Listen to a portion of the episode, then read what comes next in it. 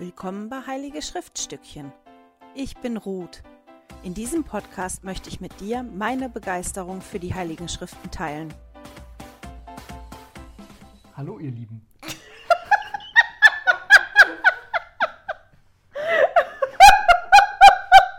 Entschuldigung. Ja, wir sind schon gut drauf, wie ihr seht. Na, weiter. Ja, die Ruth sagt, ich soll heute mal den Start machen. Aber ich bin auch nicht nur für den Start da, sondern für die ganze Ausgabe. Heute reden wir über Hesekiel. Aber wenn man das falsch liest, dann liest man Hesekiel. Also, es, geht über, es geht um Ezekiel. Und wir haben uns diese Woche beschäftigt mit den Kapiteln 1 bis 3 und 33 aufwärts. Ähm, ich weiß nicht, wie viel ihr gelesen habt. Ich bin da einmal durchgeflügt und die Ruth, die flügt halt immer gründlicher als ich. Ich freue mich auf den Austausch. Ja, ja, wir waren jetzt so albern, dass der Frederik jetzt sogar hier sitzen geblieben ist, weil er gucken wollte, wie der Ansgar den, Ansgar den Anfang des Videos gestaltet hat. Er entschwindet jetzt, um das Badezimmer zu putzen, der Frederik. Aber bei dem Namen starten wir direkt ein, weil das Buch nämlich ähm, unterschiedlich heißt, je nachdem, welche Bibelübersetzung man in den Fingern hat. Im Leitfaden Komm und folge mir nach steht Ezekiel. Das ist auch das, was in der Einheitsübersetzung benutzt wird und ich glaube auch in der Guten Nachricht. In der. Guten Nachricht Bibel ist es auch Ezekiel, So, ja. In der Luther-Übersetzung, also eher die evangelischen Übersetzungen, da steht tatsächlich Hesekiel. Mhm. Und das sind einfach nur unterschiedliche Formen von dem gleichen Namen. Hesekiel ist die griechische Namensform, Ezekiel ist die lateinische Namensform und der hebräische Name, der heißt äh, Jesekiel, ähm, der bedeutet Gott stärkt. Fand ich noch relativ nett Das passt. dass das, äh, genau, weil das so passend gewesen ist. Also, ich sage immer Hesekiel. Ich glaube, du sagst immer Ezekiel, ne? Ja, Aber ist gut, dann habt ihr beide Namen die ganze Zeit jetzt. sucht euch was aus. Ja, genau. Hesekiel wurde ungefähr um 620 vor Christus geboren und der ist dann zusammen mit König Joachim und den anderen vom Volk, äh, die hochgestellt worden sind, von Nebukadnezar verschleppt worden. Also wir erinnern uns ja, ne? Ähm, siehst du? Muss ich euch gleich die Zeitlinie zeigen. Die steht noch hier vor Da lauter Sachen, aber wieder, das ne? vergessen. Nordreich, Südreich. Ja, ja, genau. Die ähm, Israel ist ja nicht auf einmal erobert worden, waren ja die verschiedenen Züge und, und der König, der Joachim, ähm, der hat halt integriert. Integriert, ne. Intrigiert. Dankeschön. Integriert. Ich bin ein bisschen albern. Gegen den König von ähm, Babylon und deswegen sind die angegriffen worden von Babylon und Bam, der Nebukadnezar ist dann gekommen und hat die oberste Schicht, also hat Tausend, Tausende aus der obersten Schicht gefangen genommen und schon verschleppt in sein Reich. Und Hesekiel war einer davon. Also wissen wir, dass der eher zu den oberen Schichten gehört hat. Der ist im fünften Jahr nach der Wegführung, also es war ungefähr 592 vor Christus, ähm, zum Propheten berufen worden und wirkte unter den Verschleppten als Prophet bis etwa sie- äh, 570, 571 vor Christus, so ungefähr ähm, die Zeitspanne. Hesekiel ist zum Propheten berufen worden, als der 30 gewesen ist. Das ist insofern bedeutsam, weil der aus einer Priesterfamilie gekommen ist und der zu dem Zeitpunkt im Tempel seinen Priesterdienst angetreten hätte, wenn er da gewesen wäre. Auch noch spannend zu wissen ist einfach, um das einordnen zu können, dass Hesekiel, Jeremia und Daniel Zeitgenossen gewesen sind. Die waren alle gleichzeitig Propheten. Über Jeremia haben wir ja schon gesprochen. Das war der Prophet, den der Herr positioniert hat in Israel, vor allem in Jerusalem und drumherum. Hesekiel war dann der Prophet, der unter den ersten Verschleppten in, in Babylon prophezeit hat. Und Daniel, mit dem beschäftigen wir uns nächste Woche, der war am Königshof von Nebukadnezar und war da Prophet. Und jetzt werfen wir nochmal ganz schnell einen Blick, bevor wir wirklich einsteigen, auf die Zeitstrahl. Lass den mal rüberkommen. Ah, 44 sind wir, glaube ich. Das Feld 44, das ist hier unten. Das seht ihr. Da steht drauf. Und der Name der Stadt ist von heute an, hier ist der Herr. Ist aus Hesekiel eine Schriftstelle kommt da unten hin. Aber der Ernstgar wird es wahrscheinlich noch mal in schöner einblenden. Wie immer. Hätten wir uns eigentlich sparen können, das hochzuheben, ha? Eigentlich nicht. Nein. Nett, nett, genau. Wir haben so groß uns nicht, also wir haben uns schon vorbereitet, aber wir haben jetzt nicht wirklich darüber gesprochen, was wir heute machen oder nicht. Ich habe gedacht, wir tauschen uns einfach mal darüber Mhm. aus, was mir so aufgefallen ist, was ihm aufgefallen ist und gucken mal, wo uns das hinführt. Willst du anfangen? Ja, ein erster Gedanke, der mir gekommen ist, als ich gehört habe, dass der Ezekiel zur gleichen Zeit Prophet war wie andere auch, ähm, ist ein Gespräch, das ich mit meinem Vater geführt habe diese Woche, der, ähm, der mir erzählt hat von, von einer Erkenntnis, die er da jetzt neulich gekriegt hat, dass es halt noch andere Propheten gegeben haben soll außer Christus. Und da habe ich dann gesagt, wieso? Das ist doch ganz logisch. Ne? Wenn wir uns in der Bibel anschauen, welche, welche Propheten es da gab, da gab es dann den Mose und Jona oder wen auch Mhm. immer ihr da kennt und an ihn, den ihr euch erinnert.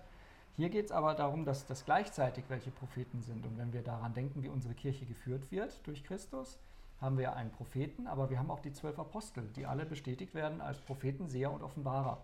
Und so gesehen haben wir auch zur jetzigen Zeit mehr als einen Propheten auf der Erde, die Weisung empfangen können, natürlich mit unterschiedlichen Aufgaben. Und äh, die Schlüsselvollmacht, die liegt halt immer bei unserem Propheten. Beim Präsidenten, ne? Genau. Alles schon eine spannende Kiste. Dazu musst du vielleicht noch mal einmal kurz erklären, was dein Papa. Ach, Kein mein Papa Mitglied ist kein ist. Mitglied der Kirche. Ja, genau.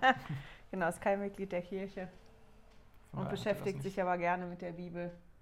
Genau, das ist das. Gut. Willst du mal sagen, was dir als erstes aufgefallen ist in den Kapiteln? Das, was du gerade gesagt hast? Ja, also was mir aufgefallen ist in den Kapiteln, wenn ich mir dann so 1 bis 3 anschaue in Ezekiel, da geht es ja um die Berufung von Ezekiel zum Propheten. Und äh, da sind mir zwei Dinge ganz, ins- ganz ins Auge gesprungen. Zum ersten dieser, dieser Pomp, diese, diese, diese Riesenshow mit der, äh, Mit, du der das mit dem großen Tamtam, mit hast du gerade gesagt. Tamtam, Ne? Genau, mit dem der Ezekiel berufen wird, mit den Engeln, den verschiedenen Flügeln und den Rädern, die in alle Richtungen sich bewegen können. Ähm, da habe ich mir dann die Frage gestellt, ja, warum ist denn das jetzt wichtig? Also wa warum muss da dieser, dieser große Trara sein? Da hatten die Ruth und ich eben einen guten Austausch zu. Ich weiß nicht, ob du da jetzt schon drauf eingehen willst oder soll ich den zweiten Teil auch noch sagen, den, den ich zu den ersten drei Kapiteln von Ezekiel hatte? Nee, vielleicht hake ich da mal direkt ein. Okay. Ähm, zwei Aspekte. Einer der Gründe, warum ich Bitte, Bitte beim Ansgar gemacht habe, dass der heute dazu kommt, ist, weil ich Ezekiel gelesen habe und ich das Gefühl hatte, mein Kopf ist so total zu. Ich habe das gelesen und da ist so total viel drin, weil ähm, Jesaja, Jeremia und Hesekiel auch die Bücher sind, wo man ganz, ganz viele Bilder hat, wo ganz, ganz viele Prophezeiungen sind, die sehr, sehr bildhaft sind, das nicht immer einfach ist. Mhm. Ähm, da auch viele Prophezeiungen sind, die auf verschiedenen Ebenen funktionieren. Da werden wir nachher auch nochmal uns eine angucken, die hier in Hesekiel ist. Und ich wie, wie, also ich habe wie so einen ganz, ganz, ganz vollen Kopf gehabt und konnte ihn wie nicht sortieren und habe gedacht, naja, wenn ich alles, was mir da so entgegengehüpft, gesprungen ist, heute sagen würde, wäre das ähm, äh, viel zu viel. Das, was wir heute auslassen, ich glaube, da gehen wir nicht drauf ein, weil ich ja mitgekriegt habe, was, oder weil du mir gesagt hast, was dir so aufgefallen ist. Wenn euch das interessiert, wirklich die Sammlung und so, da gehen wir heute nicht groß drauf ein. Da ist auch gar keine Zeit für da, in, in der Reihe, die ich hier mache, da so ganz tief drauf einzugehen. Der Institutsleitfaden, den ich benutze jetzt leider nur auf Englisch, aber wer in Englisch können, lohnt sich das wirklich, den zur Hand zu nehmen, den zu benutzen. Wenn euch ähm, das zweite Kommen, Endzeit-Sammlung interessiert, die Englisch könnt, Emily Ben Freeman und David Butler von Don't Miss This, die bieten dazu einen Kurs an. Der ist nicht umsonst, den muss man bezahlen. Ich weiß nicht mehr, wie teuer der ist. Den habe ich gemacht. Der ist extrem spannend, sich das mal anzugucken, weil die genau das gleiche Problem hatten. Die machen ja auch so eine Videoreihe und dass die gesagt haben, wir haben eigentlich keine Zeit, da wirklich explizit drauf einzugehen. Die haben so eine Reihe gemacht. Das, was ich aber jetzt wichtig finde, jetzt wirklich bezogen hier auf, auf ähm, Hesekiel und auch wenn wir uns da weiter drin bewegen, ist ein Zitat, was ich gefunden habe von, von äh, Joseph Smith, was der gesagt hat, zu Bildern im Allgemeinen, ähm, die wir so finden. Man kann einiges über die Lebewesen sagen, über die Hesekiel hier spricht. Ich habe da Zitat zu, also einfach nachgucken im Zusatzmaterial im Newsletter, ähm, weil das spannen wir uns heute weil Joseph Smith dann Offenbarung zugekriegt hat in den Johannes-Offenbarungen. Mhm. So, und das ist relativ ähnlich, deswegen kann man das machen. Aber die Räder zum Beispiel, die ja hier auch vorkommen, die in alle Richtungen fahren können, ähm, da kann man gar nichts Großes zu sagen. Und dann stand im Seminarleitfaden, die Räder, die Hesekiel in seiner Vision sah, sind ein Beispiel für Bilder, die offen für Interpretationen sind. Über solche Bilder lehrte der Prophet Joseph Smith, und jetzt kommt das Zitat, ich erkläre ganz allgemein, dass Gott, wann immer er, er, eine Vision eines Bildes, eines Tieres oder einer Figur irgendeiner Art gibt, immer die Verantwortung dafür trägt, eine Offenbarung oder eine Deutung der Bedeutung zu geben Andernfalls sind wir nicht verantwortlich oder rechtschaffenspflichtig für unseren Glauben daran. Habt keine Angst, verdammt zu werden, weil ihr die Bedeutung einer Vision oder eines Bildes nicht kennt, wenn Gott keine Offenbarung oder Auslegung zu diesem Thema gegeben hat. Das ist doch beruhigend, ne? Ja, ich fand das spannend, weil gerade dieses Endzeit und die Bilder und auch in Hesekiel geht es ja mhm. viel um, um die Schlacht auch bei Hamageddon mhm. und wieder nachher die Leichen und wo ist das und wie ist das und wie ist das Bild. Ich habe da schon so viele verschiedene Theorien zugehört, die in sich dann auch schlüssig oder unschlüssig sind. Und deswegen fand ich das Zitat hier ganz gut und lasse das jetzt mal so ähm, im Raum stehen. Ja, und wir kommen aber, aber nochmal zu den die, Aber das heißt ja für die Praxis, wenn ich jetzt beim Schriftstudium über irgendetwas stolper, was mir so ganz krumm reinkommt, wo ich denke, Mensch, das müsste ich doch jetzt, also das verstehe ich jetzt nicht, das müsste ich ja. doch wissen, dann darf ich die Gelassenheit entwickeln, zu sagen, äh, manche Dinge muss ich auch auf Anhieb nicht verstehen und bei manchen Dingen werde ich später in irgendeiner anderen Situation wahrscheinlich eine Erkenntnis kriegen darüber. Also wenn, wenn, wenn ich das Zitat richtig deute, bedeutet das ja, wenn ich was nicht verstehe, und keine Erläuterung durch den himmlischen Vater dazu kriege, dann ist das jetzt auch im Moment einfach mal so. Dann kann ich das hinnehmen, ohne, mhm. dass, ich, ohne dass ich jetzt hier äh, des Verdammnis, äh, der Verdammnis anheimfalle ja. oder sowas. Ja, ja, nein. Also ja, ja, ist so. Auf der anderen Seite ist, wenn du über sowas stößt, wie intensiv guckst du dann, ob die Kirchenführung wirklich was dazu gesagt hat oder nicht. Ja klar, wenn, wenn mir das nicht aus dem Kopf geht ne? und wenn mich das so beschäftigt, dann darf ich dann auch mal ein bisschen recherchieren. Ja, und dann so, nicht, nicht, einfach sofort den Faden fallen lassen mhm. und sagen, äh, ist ja eh egal. Ja, also, ne, genau. Ne, diese, also das ist, ist immer so, ist auch Arbeit. das ist halt so ein bisschen dieses Zwischending, aber mhm. ich fand es halt wirklich gut, gerade weil wir uns ja jetzt in den Büchern bewegen, die total voll sind ja. von, von, solchen Bildern. Aber warum dieses Tamtam -Tam da interessant ist, ist erstens, weil Hesekiel ja die Vision hat und das gesehen hat, zu dem Zeitpunkt, wo der Priester geworden ist. Und mhm. ich habe dich dann gefragt, naja, was beschreibt der denn da eigentlich? Ne? Der beschreibt die Herrlichkeit des Herrn. Ja.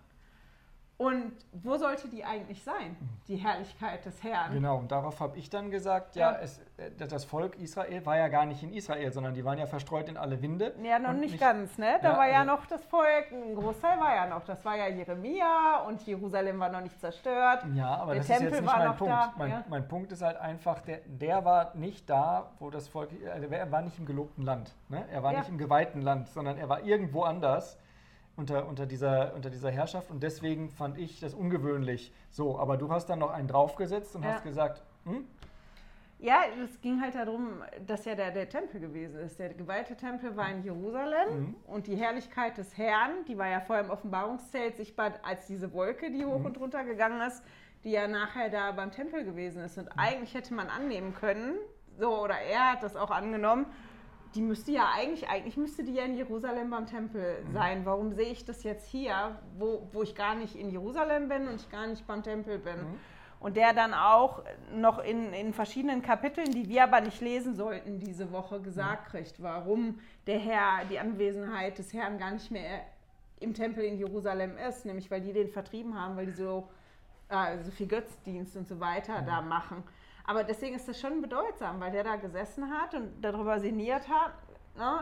So, ich bin jetzt 30, ich hätte jetzt als Priester angefangen, ich bin hier weg mhm. von dem, auch von meiner Aufgabe, ich bin weg von der Herrlichkeit des Herrn und hat da dann diese, ja, dieses Große mit Tara und Tamtam, dass er das wirklich sieht und das präsentiert kriegt und das mhm. erklärt kriegt. Ist schon spannend gewesen. Ja. Genau. Du wolltest noch deinen zweiten Punkt dann. Ja, mein zweiter Punkt. Haha. Das Volk Israel. Ähm, also, Ezekiel 2, Vers 3. Du Mensch, ich sende dich zu den Leuten von Israel. Sie sind ein widerspenstiges Volk, das sich gegen mich auflehnt. So haben es schon ihre Vorfahren getan und sie selbst sind nicht besser. Auch zu den anderen Völkern sende dich, aber vor allem zu diesem frechen und trotzigen Volk. Du sollst zu ihnen sagen, so spricht der Herr, der mächtige Gott. Und auch wenn sie widerspenstig bleiben und nicht auf dich hören, sie sollen wenigstens wissen, dass es einen Propheten bei ihnen gibt. Das fand ich gut. Und auf der anderen Seite fand ich dann, wenn ich weiterrede, äh, weiterlese, rüber und runter, immer wieder wird gesprochen vom widerspenstigen Volk. Hm, hier und, steht empörerische Nation. ja, genau. Also ich habe jetzt aus der Guten Nachricht Bibel ja. gelesen. Und, ähm, und das ist mir dann so reingefahren. Und da hat die Ruth gesagt, ja, es ist interessant, dass dir das so äh, besonders auffällt. Und was, was ist denn jetzt dann mit diesem widerspenstigen Volk? Und ich, ich habe dich gefragt halt, ähm, was denkst du denn, warum dir das so entgegengesprungen ist? Weil der Ansgar das an mehreren Stellen gesagt hat. Und da steht das widerspenstige Volk, und da steht das widerspenstige Volk. Ja. Und da habe ich dann halt nachgehakt, weil ich das bei mir selber festgestellt habe, wenn da so eine Formulierung ist oder irgendwas, was da steht, und das fährt mir so ein oder mir fällt es so auf, dass es mhm. immer gut tut, mal innezuhalten und zu überlegen, okay, warum ist denn das jetzt so? Ja. Warum fällt mir das so auf? Ja, und dazu sind mir zwei Gedanken gekommen. Als widerspenstiges Volk könnten, könnten wir die Menschen sehen, die, die äh, um uns herum sind. Ähm, das heißt also Menschen, die, die keinen Glauben haben, die, die, ähm, die, die, die, weltlichen Gebote leben quasi, also äh, die, die Selbstoptimierung, der, der Hedonismus, sowas in der Richtung. Und dann, wenn ich länger darüber nachdenke, bezieht sich das ja hier in dem Fall, widerspenstiges Volk, eigentlich auf das Volk Gottes und damit auch auf uns als, als, als Mitglieder. Und ähm, dann habe ich mir überlegt, okay, inwiefern bin ich denn widerspenstig? Dazu kommen wir dann später sicherlich auch noch. Nicht unbedingt, Nicht kannst unbedingt, du auch okay. jetzt sagen. Ähm, weil, weil, ähm, weil ich mir dann überlegt habe, guck mal, wir, wir kriegen einen Propheten zu uns geschickt, der uns die Worte Gottes gibt und der, der die Führung hier auf der Erde ähm, übernimmt, der, der Kirche. Und inwiefern bin ich denn widerspenstig? Inwiefern höre ich denn auf die Weisungen, die wir von unserem Propheten oder unseren Propheten, da haben wir ja am Anfang kurz drüber gesprochen, ja, also den Führern der Kirche. Den Führer, bleibt mal bei den Führern in den Kirchen genau. sozusagen, so nach alle. Der Arzt sagt, wir haben mehrere Propheten. also in, inwiefern höre ich denn auf, auf diese Weisungen, die ich erhalte? Weil das sind ja Weisungen für uns jetzt hier in dieser Zeit. Bin ich widerspenstig? Wahrscheinlich sicher schon. Ähm, was, kann ich, was kann ich tun? Ich kann, ich kann mich öffnen dafür, das zu hören. Und ähm, im, im Ezekiel 2, Vers 8 steht drin, du selber aber, du Mensch, höre, was ich dir zu sagen habe. Sei nicht trotzig wie dieses widerspenstige Volk. Mach deinen Mund auf und iss, was ich dir gebe. So, und jetzt, wie kann ich, wie kann ich das essen, habe ich dann überlegt. Also was, was, was kann ich tun? Ähm, also erstmal muss ich, an, muss ich wieder aktiv werden. Ne? Also ich muss meinen Mund aufmachen. Ich kann nicht einfach mit verschränkten Armen und geschlossenem Mund da sitzen und warten, dass ich satt werde, sondern ich muss anfangen zu essen. Das ist für mich wieder mal das, das übliche ja, Was soll er denn da essen? Ne? Ähm, warte, das weiß ich jetzt nicht mehr. Da musst du mir da kurz helfen. Das war die Buchrolle. Die Buchrolle, genau. Ja, darunter, genau. Ich schaute auf und sah vor mir die ausgestreckte Hand, die eine Buchrolle enthielt. Also, wir sollen die Schriften in uns reinfressen. ja, ich, ich meine, darfst ja nicht vergessen, ist die Berufung von ihm. Ne? Ja. Er wird als Prophet berufen, kriegt jetzt Order, mhm. wie er seine Berufung auszuüben hat. Und das ist halt schon spannend, auch in dem Aspekt, ne? dass er das da kriegt. Kommen wir gleich nochmal zu, zu dem widerspenstigen Volk. Bleiben wir mhm. mal eben kurz bei der Buchrolle. Weil das ja schon interessant ist, weil was wird mit dir heute passieren, wenn du ein Buch essen würdest? Wenn du ein ganzes Buch essen würdest, heißt, würdest du ja ins Krankenhaus kommen. Oder? Weil einem braucht das in der Menge? Ja, es kommt auf das Papier an, auf dem das Buch ist und auf die Farbe, mit der es gedruckt ist. Es erinnert mich an und meinen Menge, Freund Alpha. Isst, ne? Der hatte, der hatte ein Poster bei sich im Zimmer hängen, dass das war Poster für, für Lesen, da stand drauf, Schock deine Eltern, lies ein Buch. Yeah. Und der hat das verändert. Da stand dann, Schock deine Eltern, ist ein Buch. Hier haben wir die Buchrolle, die wir essen sollen. Aber es ist halt schon interessant, na, wir jetzt in dem Fall nicht, sondern es ist ja wirklich, dass Hesekiel da Order mhm. kriegt. Na, und ja. die, man liest ja, dass die, die vor, die war beschrieben vorne und hinten, diese Buchrolle, mhm. mit Klagen und mit Seufzen und mit Wegeschrei. Mhm. Und dann isst er die und dann steht er aber am Ende drüber, dass sie in seinem Mund süß wie Honig gewesen ist. Mhm. Und ähm, ich hatte da halt zwei oder drei Fragen, die mir so in den Kopf gekommen ist. Ne? So, wie sieht es denn bei mir mit dem Wort Gottes aus? Das ist so ein bisschen, was du gesagt hast, man muss essen, ne? Mhm. wenn man bei dem Bild bleiben will. Mhm. Wie, wie gehe ich jetzt darum? Esse ich das wirklich, ja. ne? das Wort Gottes, mag ich das in mir aufnehmen? Und wie ist denn das dann für mich? Ist es auch süß? Ist es süß in meinem Mund oder ist das eher sauer und bitter zwischendrin und nicht so angenehm? Ja, der, Punkt, der, Punkt, ist, du musst kauen. Und kauen kann manchmal ziemlich anstrengend sein, ne? wenn du da so auf einer Schriftstelle rumkaust, die dann, ja, jetzt machen wir das Bild ganz groß, ne? nicht vorwärts geht. Ne? Also schmeckt nicht immer süß. Wobei, wenn du, wenn du Brot isst, dann schmeckt das ja zuerst auch nicht süß. Und dann wird das, äh, wird das bei uns im Mund ja von Speichel zerteilt und dann ja. ergibt sich Zucker daraus. Deswegen, ja, wenn man lange wird, kaut, wird das süß. süß ne? Ne? Das heißt, ich muss mich lange mit den Schriften beschäftigen und nicht einfach nur runterschlucken. Ja. Aber die erste Assoziation, die ich tatsächlich hatte, als ich das das erste Mal gelesen habe und da drüber gegangen bin, war der erste Gedanke, den ich hatte, dass äh, Hesekiel hier quasi das Wort übergeben kriegt.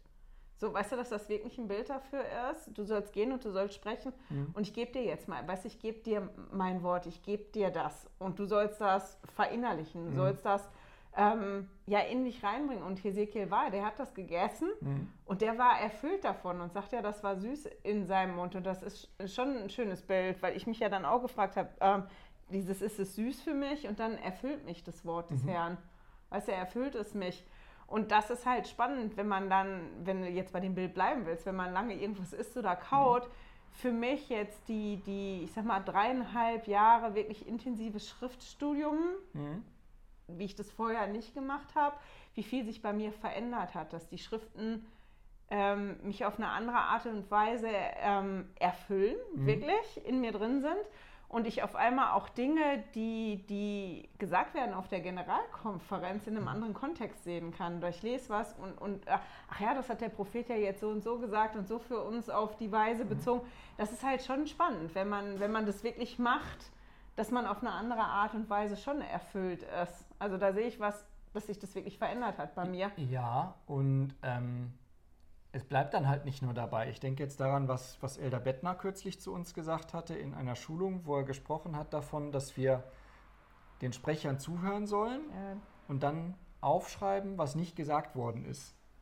Was wir gehört haben, was aber nicht gesagt wurde.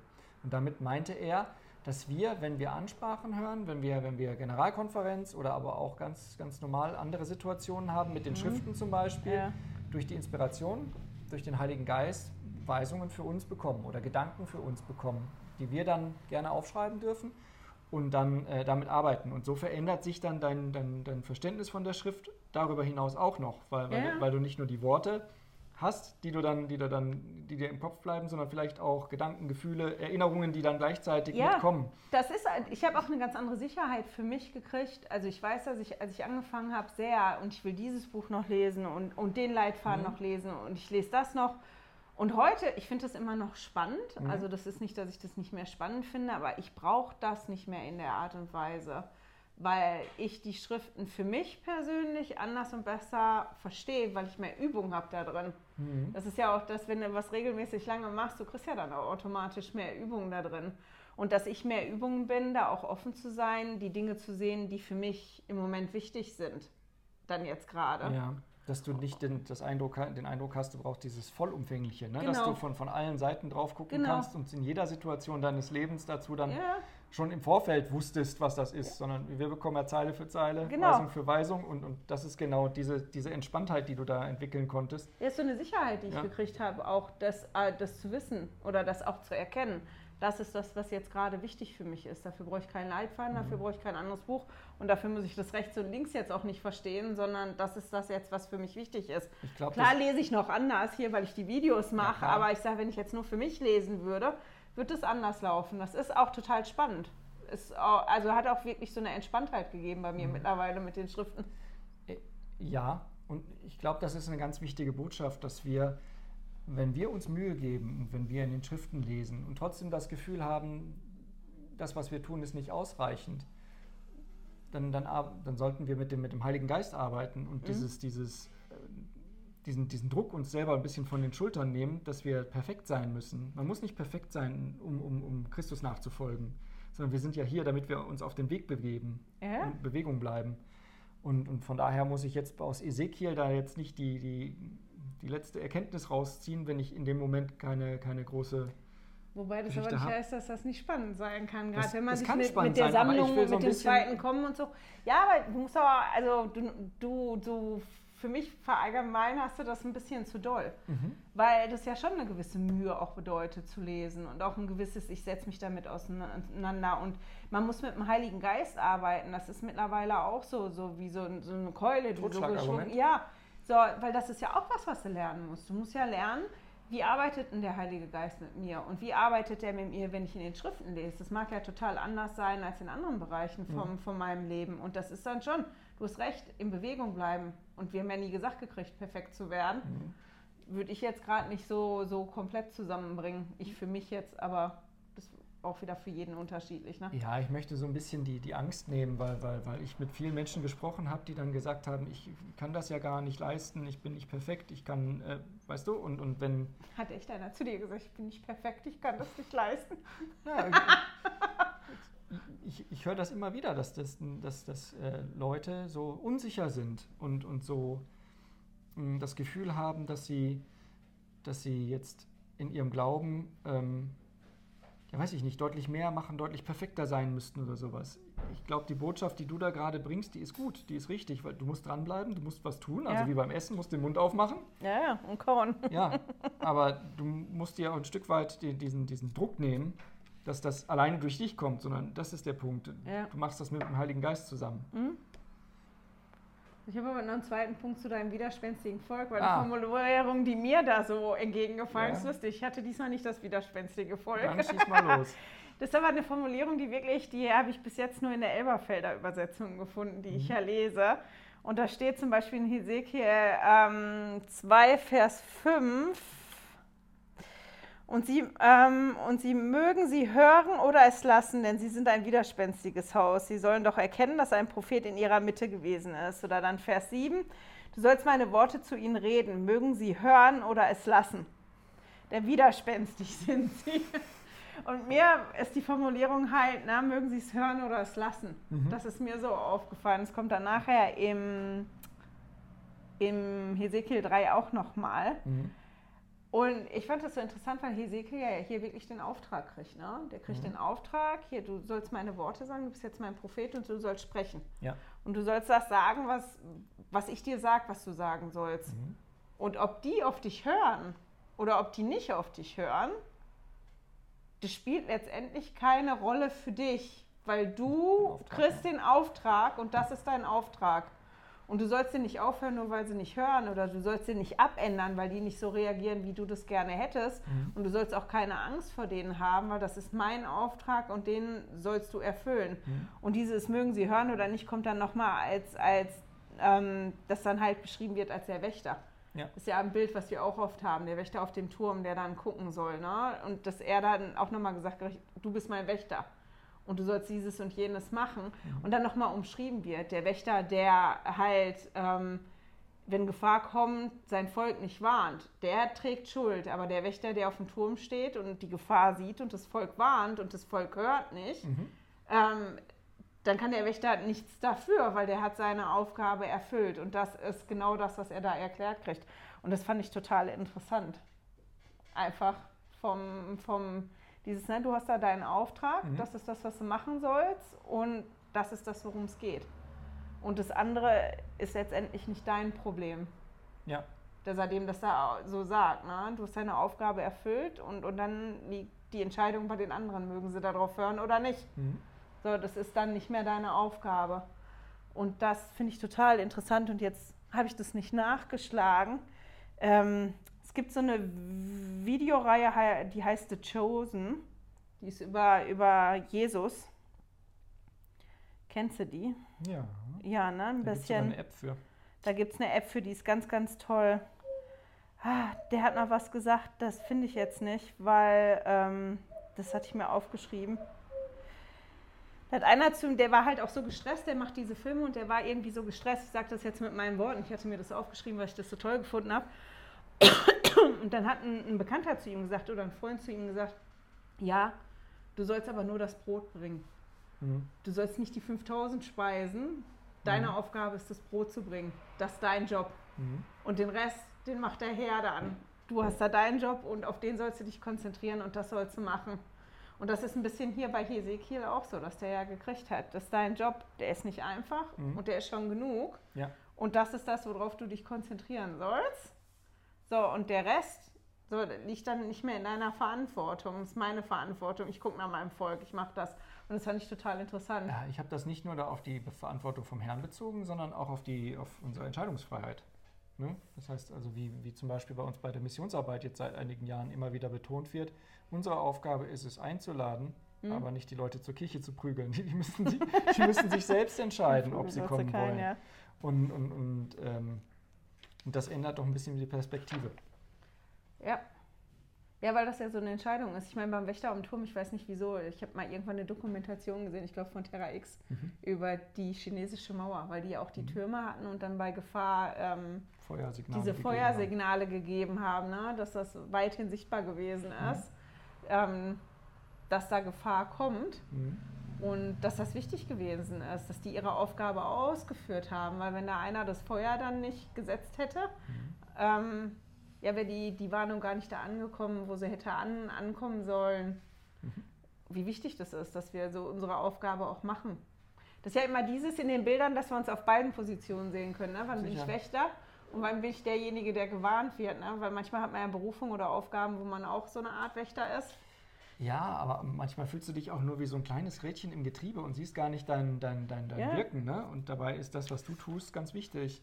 Genau. Für jemand anderen. Mhm. Du merkst das dann nicht. Okay, sagen wir mal. Sind schon eine halbe Stunde um wieder. Die Zeit ja, rast. Wahnsinn. Ja, mit mir rast die Zeit. Ja. Was ist denn hier noch auf deinem? Musst du nicht auf meins gucken? Ich, ich gehe auf deins, wollte ich gerade sagen. Was ist denn dir sonst noch entgegengepurzelt? Ähm, warte mal.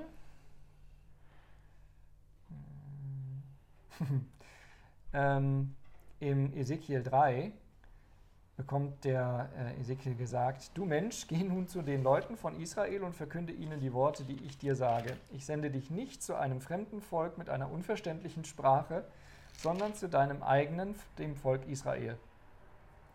Wenn ich dich zu fremden Völkern schicken würde, deren Sprache du nicht verstehst, sie würden auf dich hören. Und, äh, aber die Leute von Israel werden nicht auf dich hören, denn sie wollen nicht auf mich hören. Sie haben eine eiserne Stirn und ein steinernes Herz. Da haben wir wieder das. Ja, hier, siehst du, hier steht harte Stirn und verstocktes Herz. Ja. Ähm, da sind mir zwei Gedanken zugekommen. Der eine Gedanke hat damit zu tun, dass unser Sohn demnächst auf Mission geht und äh, wir natürlich alle rätseln, wo der denn hinberufen wird. und ich habe gedacht, ja, vielleicht wird er dann doch in ein Gebiet be berufen, wo er die Sprache schon kann. Äh, aber wenn das dann so wäre, wie hier in den Schriften, dann ist es halt ein Volk, der, das, äh, das dann halsstarrig ist, ne? wo es schwierig wird.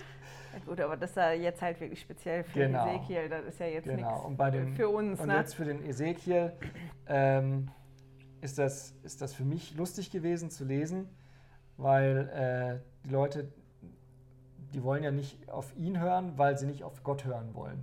Und äh, die verstehen das anscheinend schon recht schnell dass, äh, dass der Ezekiel da Gottesworte spricht und da die ja so verstockt sind, ähm, kommen die dann nicht aus dem Quark. Also das ist, das ist so, ein, so ein Ding, das ist mir aufgefallen beim Durchlesen. Mhm. Ähm, ja. Ich meine, das, was mir dabei aufgefallen ist, ich habe das auch, aber ich hatte einen total anderen Gedankengang. Mhm. Das war für mich, stell dir vor, du kriegst eine Aufgabe, du kriegst einen Job, mhm. den sollst du machen mhm. und kriegst eigentlich schon gesagt, naja, eigentlich bringt der nichts. Weil du sollst es machen, aber weißt du, äh, ankommen tut es nicht, weil die entscheiden sich alle dagegen. Du sollst, was weiß ich, das und das an den Mann bringen oder sollst mhm. sie überzeugen, das und das zu tun. Mhm. Aber auf dich hört sonst so keiner. Mhm. Aus dem und dem Grund. Das ist aber auch schwierig, oder? Da musst du echt Glauben aufbringen, dass, dass du, weil, weil du bist ja ständig, kämpfst du gegen Windmühlen. Ja. Ne? Du, hast, du hast im Grunde schon verloren, als du angefangen hast. Und dann ist die Frage, ähm, was will denn der Herr dann? Will der Herr meinen Glauben prüfen? Oder will der Herr, dass die Posten besetzt ist? Äh, dass da, dass da Na, ich überhaupt meine, der, hat ja ganz am, na, der hat ja ganz am Anfang gesagt, das war ja, ich glaube, in 2 Vers 5, ne? Ähm, ich will, sie sollen doch erkennen, dass ein Prophet in ihrer Mitte gewesen ist. Also mhm. sie sollen das schon wissen, mhm. dass der Herr probiert hat, sein Bestes zu geben. Weil man sieht das auch bei Hesekiel, das ist total interessant, weil bis 33 ähm, warnt er und es kommt und ihr hört nicht und es wird kommen. Und dann 33, da kommt ja der Bote, Jerusalem ist gefallen. Mhm. Also Hesekiel wusste das auch so vorher schon. Und dann wechselt Hesekiel ein bisschen von der Warnung, das kommt, das kommt, auf dieses, okay, das ist jetzt kaputt. Mhm. Das ist jetzt wirklich die schlimmste, das Schlimmste, was ihr euch hättet vorstellen können. Mhm. Aber es gibt Hoffnung, dass, dass, das dann auch so. Aber ich habe nur gedacht, also ich finde es schwierig, ne? dass der so die Berufung gekriegt hat und mit der Berufung quasi auch gesagt gekriegt hat, also du wirst es machen und ich erwarte das von mhm. dir, weil das ist wichtig. Mhm. Aber du wirst nicht, also den Erfolg, der das, das ist, ist, vielleicht nicht so sichtbar. Das, ist das Schwierige. Ne? Was, wir Menschen neigen ja dazu, Erfolg als etwas zu definieren, was wir greifen können, was, ja, wir, genau. was wir sehen können mhm. und was wahrscheinlich noch in unserer Lebenszeit passiert. Ne? Mhm. Und, und, äh, und da, ähm, da sich zu entspannen und zu sagen, ey, das ist, ist nicht an mir zu definieren, was Erfolg ist und diese, dieses Weltliche außen vor zu lassen, ja. Ähm, das ist schwierig. Ja, ich also, habe das nur gelesen, das, sag ich, das ist mir halt aufgefallen, genau die gleiche Schrift. Aber da könnt ihr ja. mal sehen, wie spannend das doch ist, oder? Wir lesen das Gleiche und er geht in die eine Richtung und ich in die andere Richtung. Ja. Und das finde ich immer so spannend. Überhaupt, nicht nur bei den Heiligen Schriften, auch Generalkonferenz oder überhaupt Bücher oder ja. Themen. Da sind mehrere Leute, die hören das Gleiche und hören doch nicht das Gleiche oder lesen das Gleiche und lesen doch nicht das Gleiche. Stimmt. Weil jeder von uns ja im Leben an einer anderen Position ist ähm, dass andere Dinge wichtig sind oder einem mhm. andere Dinge auffallen. Also was, was mir aufgefallen ist noch, ich weiß nicht, schmeiße ich jetzt mal so in den Raum. Ja, schmeiß mal was rein. Ähm, ich male mir ja immer, wenn ein Herz vorkommt, immer wenn vom, vom Herz, das verstockte Herz oder das ruhige Herz oder irgendwas, weißt du, ein mhm. hartes Herz, ich male mir die, ich unterstreiche die und male mir so ein kleines Herz dahin. Und deswegen sind mir zwei Formulierungen hier besonders aufgefallen. Das Herz kommt da auch öfter vor in den Kapiteln, aber das eine ist in Hesekiel 6, Vers 9. Und das ist jetzt wieder eine Formulierung, die habe ich nachgeschlagen. Das hatte ich dir auch vorgelesen, als ich das gelesen habe, mhm. weil ich das nämlich noch nie gelesen habe im Zusammenhang mit dem Herz, mhm. jetzt in den ganzen Schriften. Äh, das ist aber nur bei mir so. Ist in den anderen, also in der Elberfelder Übersetzung. Ich ja. habe extra nachgeguckt, in den anderen ist es anders. Ja, dann werden eure Entkommenen unter den Nationen, wohin sie gefangen weggeführt wurden, sich an mich erinnern, der ich ihr hurerisches Herz zerbrochen habe, das von mir abgewichen ist. Diese, diese Formulierung, das hurerische Herz. Ich habe da nachgeschlagen in den anderen Bibelübersetzungen. Ja, das ist ganz anders. Das ist, ähm, weil sie die Treue gebrochen haben. Genau. In der genau. Guten Nachricht Bibel, in der ähm, Einheitsübersetzung ist das das treulose Herz. Mhm. Ich meine, in der Luther-Übersetzung auch. Mhm. Bin ich mir jetzt gerade nicht mehr ganz so sicher. Und dann habe ich mich halt äh, gefragt, ne, warum haben die das da übersetzt mit das hurerische Herz? In der Bibelübersetzung. Da haben wir ja, ja kurz und dann haben wir kurz drüber ne? gesprochen und dann hast du gesagt, weil, weil das Hurerische, das, also Rumhuren oder so, das hat, das hat für dich auch was damit zu tun, dass man dafür bezahlt wird. Ne? Also, dass man ja, ich, kann ja, ich kann ja treulos sein, wenn wir jetzt mal beim, ja. beim Ehebruch sein wollen genau. oder so. Ne? Ich kann da treulos sein. Mhm. Oder ich kann hurerisch sein. Und wenn ich hurerisch bin, dann verkaufe ich mich ja wie. Das ist ja das, was dann gemeint wird in, in, in dem Zusammenhang. Ich glaube, in einer Übersetzung war das das Abgöttische. Verhalten oder das abgöttische Herz mhm. oder so.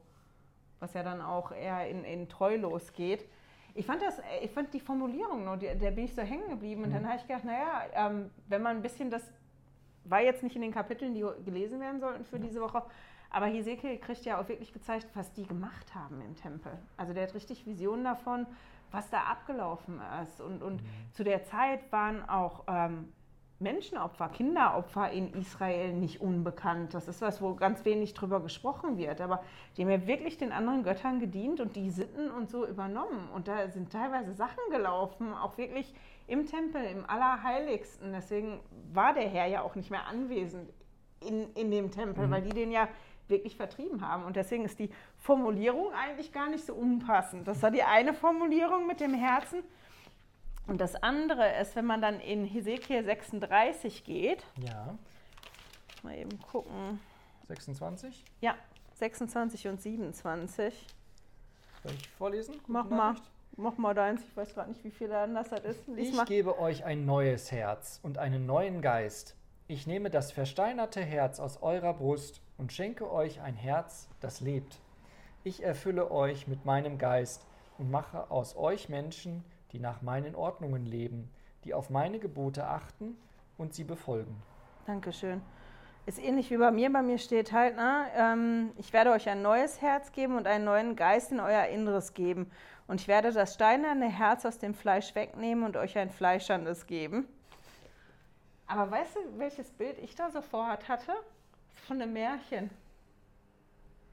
Eigentlich zwei, mir fällt jetzt gerade sogar noch ein zweites ein. noch ein zweites Märchen. Fällt das jetzt sogar noch steinerne ein- Herz oder was? Ja, das fällt mir jetzt Ja. gerade ein, aber das, was ich Da meinte. gab es ja noch den, den, den Heinrich oder was, ne? Der mit dem Eisernen, der, der hatte doch, ähm, war das nicht auch Schneewittchen oder was? Nein, Schneewittchen Nein, aber das nicht. war doch der, der, dieser Diener oder was, dessen, der dann aus Trauer so äh, Metall ums Herz gelegt hatte und das ist dann Herz, gesprungen, da als er dann die, die Königstochter- Anscheinend gibt es mehrere Ja, Märchen, also es- aber das, was ich hier im Kopf hatte, war die Eiskönigin von Andersen.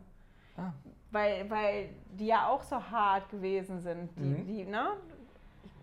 Ich meine, es ist ein langes Märchen und so, aber das ist ja, dass die Spielgefährtin auf den Weg geht und ihren Spielgefährten sucht und den ja findet bei der, der ähm, Eiskönigin und das Herz ja auch wie gefroren ist, Mhm. das hart ist.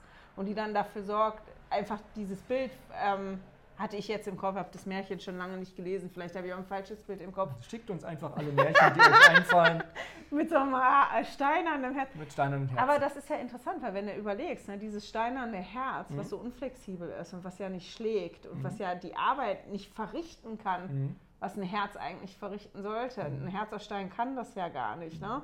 Und, und das, das, aber der Herr hier sagt, ich gebe euch, ihr habt das da, das ist hart und so, aber an dem Punkt, ich werde kommen und ich gebe euch das Herz, das Herz aus Fleisch, ich weiß jetzt nicht mehr, wie das bei dir formuliert ist. Ein neues Herz und Neues- einen neuen Geist. Und ich nehme das versteinerte Herz aus eurer Brust und schenke euch ein Herz, das lebt. Ja, Und das, das hat mir das Fleisch, das, total gut geht- getan, ja. als ich das gelesen habe. Das ist so aufbauend, weil, weil das ist ja ein Versprechen, vom, Ja, das der genau. Herr gibt. Ne? Und das, das, ja klar, wir müssen unseren Teil dazu tun. Wir Ja. waren mit dem Essen beschäftigt, ne? Mund auf Mhm. und so. Aber, aber ähm, das ist ein Versprechen, das er uns gibt und das ähm, zeigt, dass wir auch diesen, diesen natürlichen Menschen überwinden können ne? Mhm. mit, dem, mit dem steinernen Herz. Ja. Äh, als ich das gelesen habe, da habe ich mir das gleich markiert, weil mich das bewegt hat. War schön. So, ich, ich hatte das Märchen und das war so dieses für mich, ne? weil ich dann gedacht habe, wenn du dieses hart, wenn du dir das jetzt wirklich vorstellst, ne? Mhm. dieses harte, was die Arbeit, was es eigentlich tun sollte, gar nicht tun kann, durch was ersetzt wird, Mhm. was das dann in Perfektion macht. Mhm. Eigentlich das, was lebt, was fleischlich ist, was, was weich ist, fand ich toll. Was ich dann auch gelesen habe in diesem 36, Vers, Vers 29 zum Beispiel, ihr- erinnert euch ja Mhm. daran, der, der Herr des Alten, Ev- des, des Alten Testaments ist immer Jesus Christus. Ne? Und, und äh, dann habe ich halt Jesus Christus da eingesetzt als der Gott. Ähm, Mhm. Ich sorge dafür, dass ihr nicht mehr unter den Folgen eurer unreinen Taten leiden müsst. Dann habe ich an das Sühnopfer gedacht. Mhm. Ich werde keine Hungersnot mehr über euch bringen. Ich rufe das Korn herbei und lasse es wachsen und sich mehren. Toll, ne? Mhm. Und da kommen wir eigentlich schon. Lass mal die Hirten aus oder hattest Ja, ja. du noch irgendwas zu den Hirten? Zu den Hirten. Oder du hattest eigentlich noch irgendwas zu den Hirten, ne? Ähm, Wir sind in 34, war das 34? 34 sind die Hirten, ne? Lass mich mal schnell schauen, ob ich da noch die Erkenntnis habe. Also ich für mich habe einfach aufgeschrieben, halt, die Hirten Israels waren keine guten Hirten.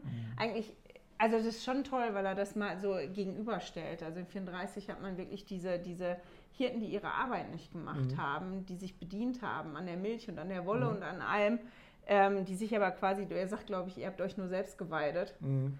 Und weil die halt keine guten Hirten waren, haben die Schafe sich zerstreut und sind Mhm. umhergeirrt. Und das, was ich mir aufgeschrieben habe, war, und niemand sucht sie und fragt nach ihnen. Dass dann halt wirklich der Punkt kommt, die sind zerstreut. Mhm. Und, und die haben so wenig aufgepasst auf die und so wenig Acht gegeben.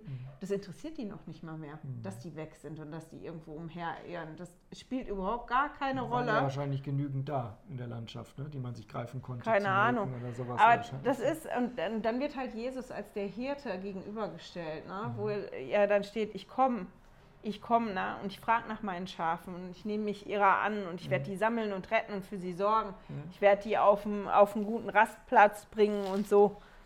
Muss mal eben gucken, ich habe mir das eine, den einen Vers markiert, der, und ich finde, der fasst das eigentlich zu, zusammen. Das Verlorene will ich suchen und das Versprengte zurückbringen und das Gebrochene will ich verbinden und das Kranke will ich stärken. Das Fette aber und das Starke werde ich austilgen, mit meinem Recht werde ich sie weiden. Wo war das jetzt? Ähm, 34, Vers äh, 16. 16. So, das ist so ein bisschen die Zusammenfassung von, davon und das ist schon schön. Und das ist ein bisschen wieder wie bei den Wächtern, man kann sich ja beiden sehen. Was nehme ich Mhm. mit ähm, als Rolle, als meine Rolle als Hirte? Weißt du? Bin ich Hirte oder Herde, ne? Also Bin ich Schaf. Hirte oder Herde? Ja, bin ich Hirte oder Schaf? Weil, weil ich habe das nämlich jetzt so gelesen, dass ich, ähm, das, ist, ein- das ist ein Kapitel, wo es darum geht, dass Christus jeden Einzelnen von uns kennt und jeden Einzelnen von uns zu seiner Herde zählt und, und für uns da sein möchte. Mhm. Und ähm, das ist ein Gefühl, das ich nicht immer habe, aber dass ich, dass ich, dass ich wissen darf, dass, dass Gott jeden von uns liebt, auch mich und, und, und äh, Christus unser Hirte ist. Und das ist, das ist sehr schön. Ja. Nur weil er ja vorher ausspricht von den, na, ihr wart schlechte Hirten, Israels Hirten waren schlechte Ja, Hirten, anderen kriegen die sich verstreut. genau. Ja, nee, aber deswegen, manchmal wir, ist ja genau wie die Rech Wächterrolle, ne? Bin ich Mhm. jetzt Wächter, ist gerade meine Rolle ein Wächter zu sein oder ist das, das, das in Anspruch zu nehmen, das ist genau wie bei Hirte und, und Schaf. Klar, ist der ultimative Hirte Christus und das ist ja das, was er sagt, ich werde kommen und ich werde euch sammeln und ich werde das Kaputte, weißt du, wieder heile machen und, und das, ich, ich werde es wieder vollständig machen. Ähm, aber manchmal haben wir ja auch die Rolle als Hirt. Also ich habe mir einfach nur zwei Fragen aufgeschrieben. Was nehme ich mit als Rolle des Hirten für mich Mhm. daraus, Mhm. wenn, wenn ich verantwortlich bin? Bin ja manchmal verantwortlich, mich zu kümmern und zu sorgen um, um meine kleine Herde. Mag meine Familie sein oder mag, wenn ich eine Berufung habe in der Kirche, mein Grüppchen sein, für das ich da verantwortlich bin. PV-Klasse zum Beispiel. PV-Klasse so, ja. oder im Betreuungsprogramm oder so. Wie bin ich denn als mein Hirte? Habe ich eine Ahnung, wo meine Schafe gerade sind? So, weiß ich, wo meine Schafe gerade sind oder irren die auch irgendwo umher? Und ich habe gar keine Ahnung und habe eigentlich auch gar nicht nach denen gefragt. Das ist so das. Und wie bin ich als Schaf? Will ich mich sammeln lassen? Weißt du, will ich hören oder, oder bin ich ein bockiges Schaf? Ne? Ja, ähm, was dann vielleicht auch so gewöhnt ist, Dinge alleine zu machen, was ich gar nicht hören will. Auf den Hirten, der da vor meiner Nase ist. bin ich schon taub, ja. Ja, Hä? so, hä? das, ja, das war so das beim Hirten, außer du Okay. hast da jetzt noch irgendwas. Nein. Ich meine, eins der Kapitel, die ich total toll gefunden habe und das ganz bestimmt was für PV-Kinder und für, für Jugendliche, wenn man mal lesen will, ein Kapitel, Mhm. das ist das ähm, mit den Gebeinen, das Hesekiel 37. War das ja schon irgendwie, wenn man sich das wirklich bildlich vorstellt, stell mal vor, Das ist ein bisschen du wirst, gruselig. ja, du wirst mitgenommen und stehst da auf einem Feld Voll Knochen. voll furztrockener Gebeine. Knochen, wo du auch siehst, dass das menschliche Knochen sind. Mhm. So, und du stehst da und du läufst da durch. Ich habe dann so ein knirschendes Geräusch so schon in meinen Ohren gehabt, wenn du da so durchläufst. Aber ich meine, stell so als Bild. Hast du dir auch Ne? vorgestellt, dass dann von rechts nach links irgend so ein Strauch vorbeigeweht wird? Nee, das jetzt nicht. Aber ich meine nur, stell So mal, weißt du, du siehst da und du hast diese Trocken und dann Mhm. wirst du gefragt, können die wieder leben? Ist ja das, Ja. was der den fragt dann, ne? 37, Vers 3. Ja, ne? Du Mensch, können diese Knochen wieder zu lebenden Menschen werden? Ich antwortete, Herr, das weißt nur du. Mhm. Und er fuhr fort, rede als, äh, rede als Prophet zu diesen Gebeinen, ruf ihnen zu, ihr vertrockneten Knochen, hört das Wort des Herrn. Mhm. Und dann danach, ne? Ich bringe, bei mir steht Odem, ich mache euch wieder lebendig. Ich weiß nicht, wie das bei dir formuliert Ja, ist. im, im 7 geht es da nicht. Tat, was Ja. der Herr mir befohlen hatte. Während ich noch redete, hörte ich es rauschen. Die Knochen rückten zueinander, so wie sie zusammengehörten. So, ich meine nur, das ist ja genau wieder so eine Stelle. Manchmal gibt es ja in den Schriften so Stellen, die kann man sich wirklich wie im Film vorstellen. Wirklich, Oder ja. so, Bild, so dieses richtig bildliche, du stehst da, da liegen die ganzen verstreuten Gebeine, die Knochen. Und, und, und während du da noch zugange bist, fangen die an, sich so zusammenzusetzen. Ich meine nur die Geräuschkulisse und Knirsche und das Gemache. Und dann bleibt es ja nicht bei den Knochen. Mhm. Wir lesen ja davon, dann, dass die- dass die Muskeln und die Sehnen zusammengeben und dass dann halt nachher wirklich halt dieser Lebenshauch, ich weiß nicht, wie das bei dir formuliert ist, weil bei mir steht wirklich immer Odem. Mhm. Ähm, Da kam der Lebensgeist in sie und Ja. sie standen äh, und sie wurden lebendig und standen auf. Das war in 10. und ich meine, ich muss da an, an, hört sich jetzt äh, vielleicht im ersten Moment blöde an, aber im Prinzip auch an die Schöpfungsgeschichte denken, weil ähm, da ja auch der Mensch geschaffen worden Mhm. ist, ne? durch, durch von der Erde und dem Lebenshauch. Mhm. Das so ein bisschen ähm, Genesis 2 ist, das meine ich, ganz am Anfang. Jetzt mhm. müssen wir nicht nachschlagen. Aber ähm, also ich fand das erstens toll, weil man sich das so bildlich vorstellen kann. Und ich dachte, also das ist wahnsinnig, oder? Weil, weil man sich das ja anguckt und da steht ja nicht nur, da lagen die Gebeine, sondern die waren trocken. Mhm. Wenn, wenn man wirklich irgendwas liegen hat, was schon so trocken ist und eigentlich dann schon auch noch brüchig ist. Ne? Mhm. Wenn, wenn das, ich meine, steht da jetzt nicht, aber das ist das, was ich mir so vorgestellt habe. Und dann zu sagen, kann, kann das wieder leben.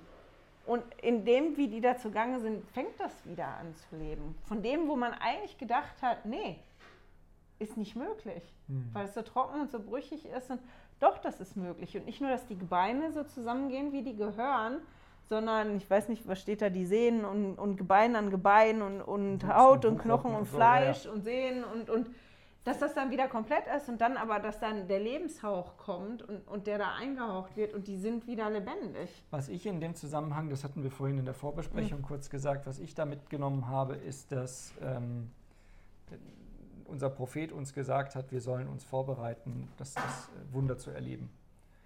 Und äh, das wäre für mich so ein Wunder, aber es sind halt nicht immer die ganz großen Wunder. Trotzdem äh, müssen, müssen wir die Antennen aufstellen und danach streben, mhm. dass wir Wunder erleben können. Und ähm, das ist das, was ich da jetzt hier mitgenommen habe. Das ist toll, ne?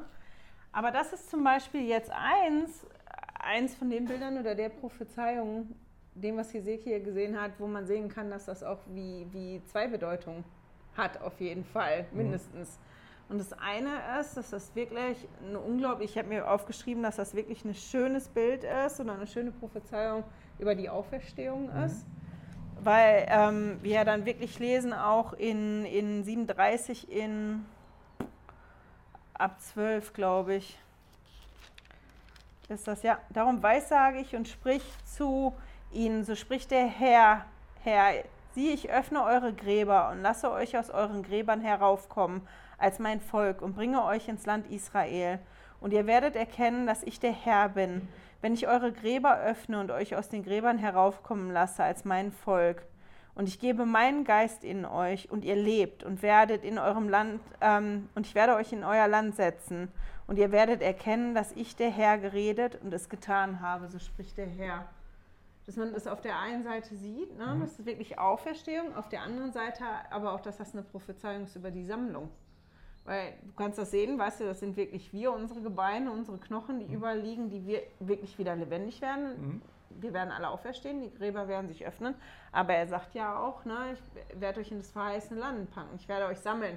Spricht er das später auch noch ein bisschen drüber, aber dass das äh, wirklich so ein, ein tolles Beispiel ist für ein Bild, wo man, wo man halt beides drin sieht. Ne? Die Auferstehung und die Sammlung mir ist, als ich das gelesen habe, auch kurz der Gedanke gekommen, da gibt es ja auch dieses Bild im Neuen Testament von der Kirche, von viele Glieder, die ein Leib werden. Ne? Mhm. Und ähm, das war so, so ein Gedanke, der mich dann auch, der mir dann auch durchschossen ist, weil, weil ähm, ob ich jetzt ein Beinknochen bin oder ein Armknochen, ob ich ein Gehörknochen bin oder sowas, jeder hat seine Aufgabe mhm. und wir alle zusammen, wir, wir können ähm, das Gebilde bilden, was, was, was der Herr. Ja, können wir auch braucht, so, ne? ne? Ja. Wenn, aber gut, anderer Gedanke. Nee, das, was ich halt aber mitgenommen habe für mich jetzt auf heute, für mich persönlich mhm. bezogen, war, ähm, und das habe ich mir auch wirklich reingeschrieben, ähm, es gibt Hoffnung. Mhm. Das ist dieses, ne, weil, weil das ja eigentlich was ist, was wie unmöglich ist. Ob man das, sich das jetzt anguckt als Auferstehung, da ist mhm. irgendwas wirklich tot mhm. und furztrocken und, und liegt da so zerstreut rum und, und wird dann wieder lebendig, mhm. aufersteht oder die Situation für Israel, die, die, waren jetzt an dem Punkt. Das, was die gedacht haben, was nie möglich sein könnte, ist eingetroffen. Ja. Die sind verschleppt worden, fast alle bis auf die unterste Klasse, die sind verschleppt worden, die sind verstreut worden. Die sitzen da ähm, und sind wirklich nicht glücklich. Das war das Schlimmste, was denen bis zu dem Zeitpunkt passiert ist. Und da mittendrin sitzen die und kriegen aber gesagt, ja, aber da gibt es halt trotzdem noch die Hoffnung, weil mhm. der Herr seine Versprechen hält. Das ist ja auch mal die Formulierung, wo waren das? Ähm, ist am Ende von 14. Und ihr werdet erkennen, dass ich der Herr geredet und es getan habe, spricht der Herr. Die ist in, in Ezekiel ein paar Mal aufgetaucht, auf mhm. ist mir auch aufgefallen. Dass er wirklich sagt, ihr werdet das erkennen, dass ich die Sachen gemacht habe, von denen ich gesagt habe, ich habe die gemacht. Ihr könnt mir vertrauen. Und mhm. da gibt es die Hoffnung. Und das fand ich total schön. Das ist das, was ich eigentlich mitgenommen habe aus dem Gebeinen-Kapitel. die Gebeine. Dann haben wir noch 47 gehabt, ne? wo wir kurz drüber gesprochen hatten. Mhm. Das war der Tempel und das Wasser. Willst du immer sagen, was drüber hattest für dich? Ähm, ja, überschrieben ist das Kapitel in der Guten Nachricht Bibel mit der Strom, der vom Tempel ausgeht. Hm. Und ähm, wenn ihr die, die Schrift lest, dann habt ihr die Türschwelle, wo, wo ihr lest an, an, an der Eingangsseite des Tempels und dann fließt das Wasser da raus. Ja, zu ganz, ganz vorher, der hat ja dann wirklich die, die Vision von dem zukünftigen Tempel, Mhm. die extrem in den Kapiteln vorher sehr, sehr detailliert ist. So lang, so breit, der steht da, die Türe und so. Und der sieht auch, der Herr geht da durch die Türe. Deswegen kann er am Rückweg nicht mehr durch die Türe, weil der die Herrlichkeit des Herrn das durchschritten hat Ja. und so. Also es ist eine sehr, sehr detaillierte Beschreibung und das ist wie fast der Abschluss von der Beschreibung dann Ja. von, von diesem Und Tempel. was ich mir markiert habe, ist der Vers 9, wo, wo drin steht, dass dieser Fluss, der von dem Tempel ausgeht, der Fluss schenkt Leben. Wo er hinkommt, gedeihen die Tiere und das tote Meer wimmelt von Fischen, weil sein Wasser gesund geworden ist. Und ähm, wenn ich den Tempel jetzt nehme als, als unsere Tempel und die heiligen Handlungen, die dort ausgehen, ähm, dann schenkt, schenken diese heiligen Handlungen ja Leben. Ähm, zwar ewiges Leben für, für Leute, die schon verstorben sind, aber auch für Mhm. uns selber. Und, ähm, und dann habe ich aber den Tempel mal ersetzt durch das Wort Jesus Christus. Mhm. Und dann habe ich mir überlegt, ja, Jesus Christus und das Sühnopfer schenkt mir auch Leben, weil ich ähm, ohne das Sühnopfer überhaupt gar nicht die Möglichkeit hätte, wieder zurückzukommen zum himmlischen Vater und diese Ewigkeit zu erleben. Und ähm, das sind so die Gedanken, die mir dazu gekommen sind. Ich, bei mir ähnlich, aber von der anderen Seite. Ich beschäftige mich bin ja gerade wieder zusammen zugange mit den Namen von Christus. Also immer, ich schreibe mir die ja auf, aber weil ich da wegen dem Adventskalender gerade rumpool.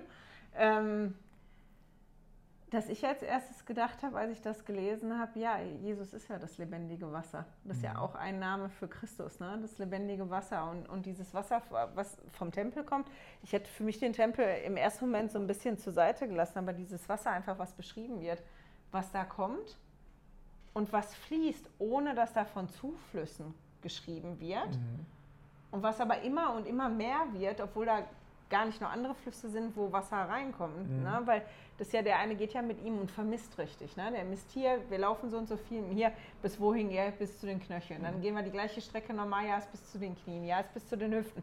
Ja, irgendwann ist der Fluss so hoch, dass man den eigentlich nicht mehr durch, durchschreiten kann. Mhm. Und dann steht er ja am Toten Meer, was wieder lebendig wird und geht ja dann wie zurück und sieht dann, dass durch den Fluss, der ist ja den Weg am Anfang gegangen, der geht den ja dann wieder wie zurück, dass er dann, er sieht, das ist alles lebendig, alles was an dem Fluss ist, ist lebendig. Und ich hatte halt das auch, ne, dass ich gedacht habe, ja, Christus, wenn man daran denkt, dass Christus das lebendige Wasser ist, ne? Haben wir wieder mal Und die gleiche, Ja, ja. die gleiche Genau. Gedanke im Prinzip nur von zwei Seiten.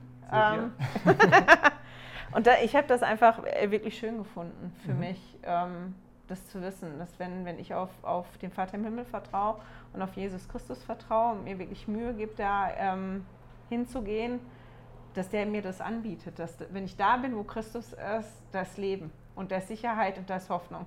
Das sind so die Sachen, die ich eigentlich mitnehme aus Ezekiel, so letztendlich, weil das die Sachen sind, die er so gesagt hat. Wenn ich da, Mhm. da dieses Vertrauen drauf habe, dann kriege ich das Herz, was funktioniert hat, das, was ich mir nicht vorstellen könnte, das wieder lebendig wird, ähm, ist lebendig. Der, der kümmert sich um mich als mein Hirte, weißt du, der kümmert Mhm. sich um jeden Einzelnen um mich.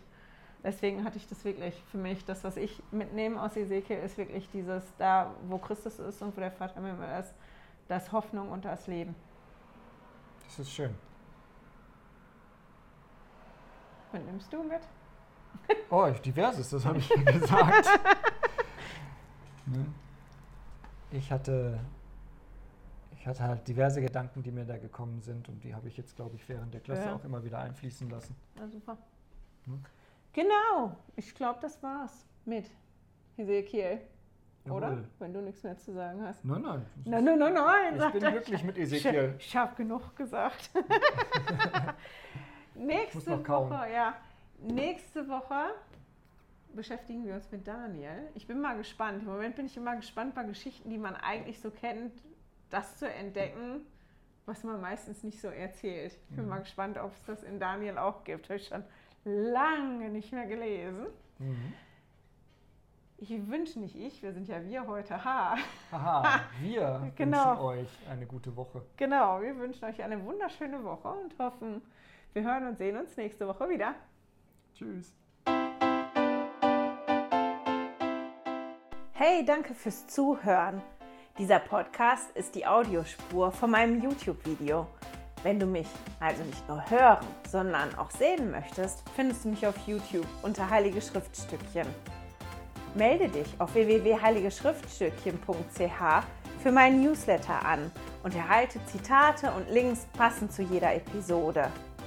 Außerdem findest du mich auf Facebook und Instagram, auch unter Heilige Schriftstückchen.